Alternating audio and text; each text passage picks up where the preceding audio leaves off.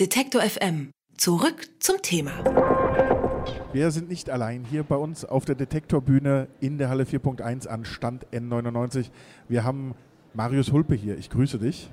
Hallo, ich freue mich hier zu sein. Und äh, du bist nicht allein gekommen, denn du hast ein neues Buch mitgebracht.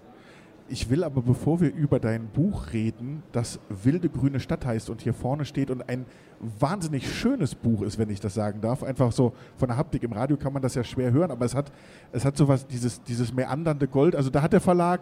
Was Ornamentales. Genau, da hat der Verlag was springen lassen. Ne? Das ist. Äh allerdings, allerdings, wobei natürlich mein Einfluss äh, sich auf das Cover in Grenzen hält. Ähm, ich darf da natürlich, bin schon so eine Art Autor, der da Wert drauf legt, auf die Schrift, auf den Satz, auf das Papier, eine Menge Wert auch legt, auch da ganz schön anstrengend sein kann. Aber ja, was der Verlag dann letztlich daraus macht, ähm, das ist dann ganz zauberhaft. Du bist zufrieden? Ich glaube, ja. Ich, da das ist ein vorsichtiges Ja. Der Gentleman so legt sich äh, zurück und genießt. Ähm, Marius, wir kennen dich als Lyriker, wir kennen dich als Essayisten. Deine Lyrik ist, ich glaube, in sieben oder acht Sprachen übersetzt, adaptiert fürs Radio, adaptiert für die Bühne. Wie stark ist es für einen selber ein, eine Änderung sozusagen sowohl im, im, Schreibprozess als dann auch in, im, im, Erzählen, wenn man sich einstellt dann auf, äh, auf die längere Form? Ja, da muss man zum einen sagen, dass ich mich ähm, nie wirklich ausschließlich als Lyriker verstanden habe. Ähm, die Lyrik ist, ist das gewesen, was, was ich eben zu, zuerst publiziert habe. Und dann noch ein Lyrikband und noch ein und dann kam ein Essay hinzu und dann gibt es natürlich so ein bestimmtes Bild.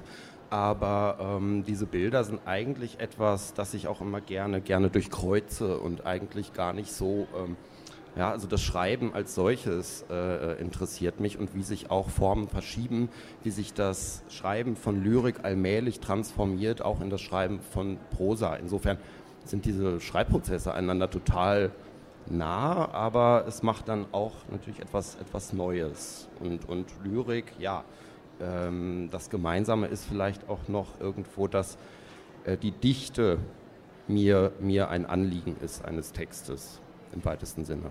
Die hochzuhalten in einem Roman oder eben über so viele Seiten, äh, ist es dann doch schwerer äh, über, in der Konstruktion als in einem Gedicht? Klar kann man sagen, in der kürzeren Form. Mhm.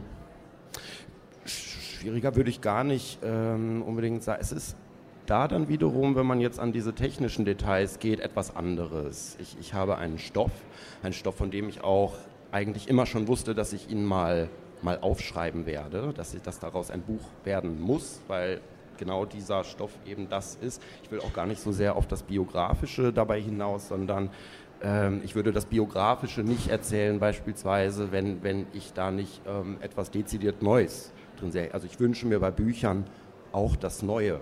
So und ähm, der Moment, wo dieses Gefühl entsteht, so etwas Neues schreiben zu können, äh, der erlaubt es mir dann auch erst tatsächlich äh, Prosa in so einem Umfang zu schreiben. Das Buch spielt in einem Zeitraum von mehr als 70 Jahren. Ähm, vor allen Dingen oder viel davon auf der deutschen Seite in, in Soest. Und, und, du hast zwar gesagt. Äh, Steht nicht im Roman. Äh, das sagen jetzt immer das alle. Sagen, ja, siehst du, ich beiß mich schon. Ich, genau. Wie vermeidet man das Bio, autobiografische oder, oder sozusagen die leichte Ebene, wenn man dann doch immer versucht, ein alter Ego auszumachen mhm, im Buch? Mhm, mhm. Äh, äh, ich meine, du, du sagst, du willst gar nicht so viel drüber reden, gleichzeitig kommen alle drauf. Ähm, es schwingt oder es, es schwingt immer ein bisschen mit. Ja. War dir das klar, dass das dann trotzdem Thema wird?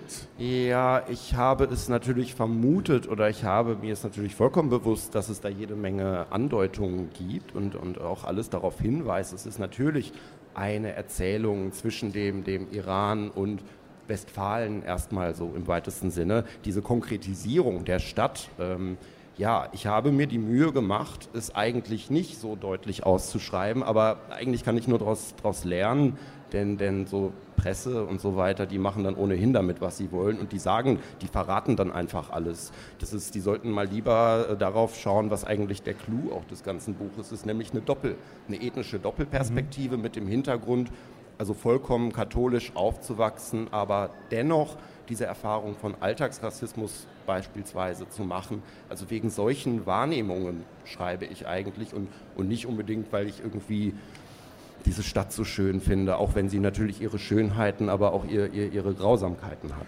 Aber das ist vielleicht auch ein Stück weit wirklich, wenn man jetzt sagt, es gibt auch äh, gerade jetzt viele äh, junge Autorinnen und Autoren mit einem Migrationshintergrund, äh, die publizieren. Das ist, glaube ich, ein Stück weit wirklich auch das, das Alleinstellungsmerkmal, wenn man dieses Buch mit sozusagen mit, mit anderen äh, Autorinnen und Autoren vergleicht, die einen ähnlichen Hintergrund oder ähnliche Erfahrungen gemacht haben. Mhm. Ja, warum andere ihren Migrationshintergrund thematisieren, das äh, steht mir nicht zu, das, das zu bewerten. Das, das möchte ich auch gar nicht. Aber ich weiß warum. Ähm, für mich ist ganz wichtig war, den Versuch zu unternehmen, das neu zu perspektivieren.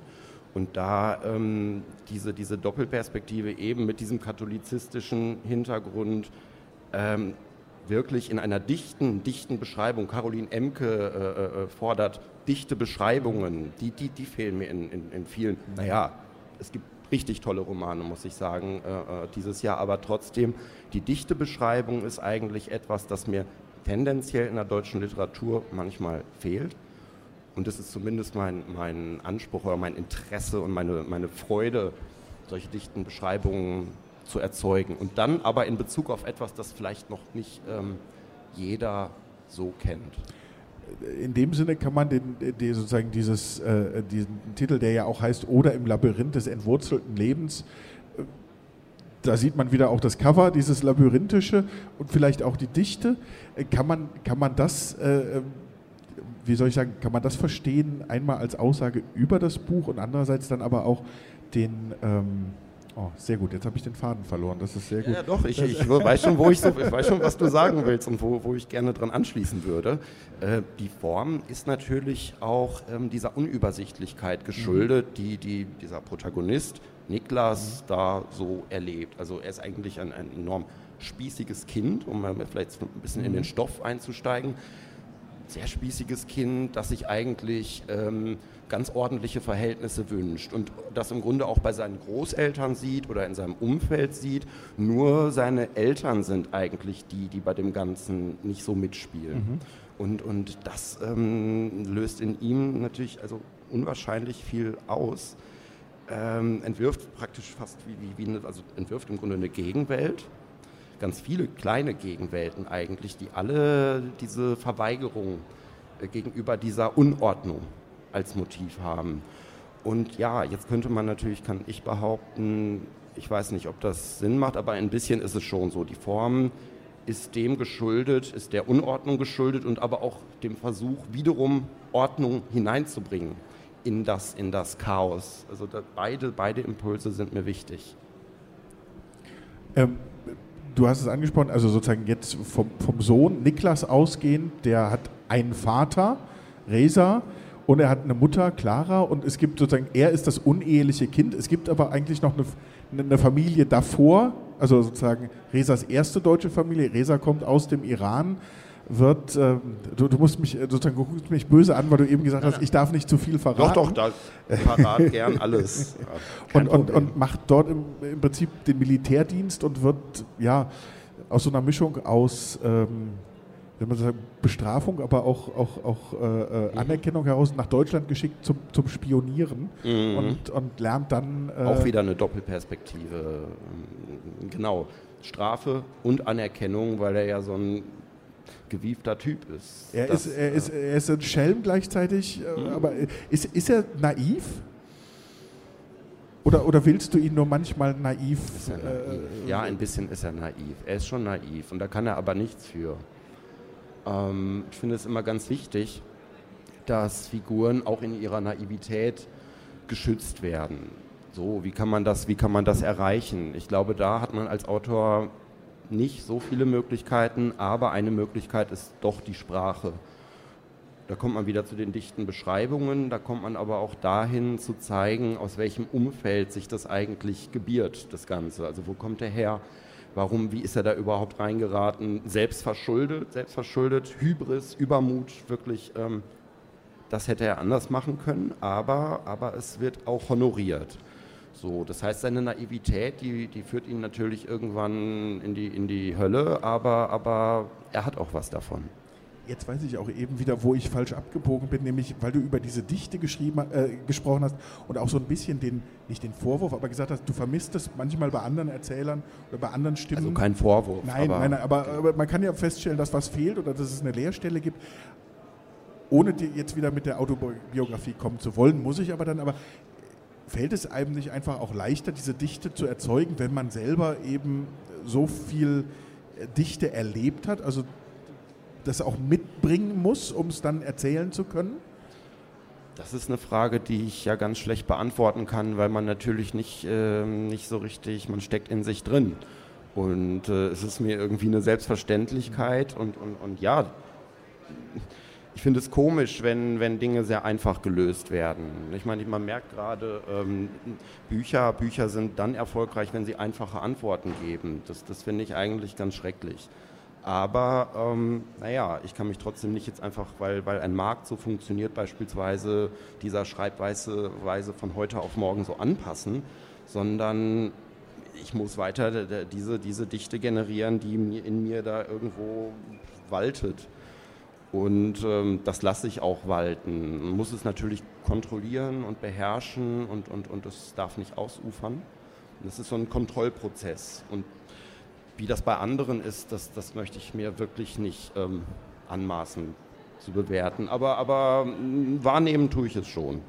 Ich glaube, wir können an dieser Stelle konstatieren, dass es sich durchaus lohnt, einzusteigen in diese Dichte in Marius Hulpes Roman wilde grüne Stadt. Und äh, wir sagen vielen Dank und noch eine erfolgreiche Messe. Ich bedanke mich. Dankeschön. Alle Beiträge, Reportagen und Interviews können Sie jederzeit nachhören im Netz auf detektor.fm.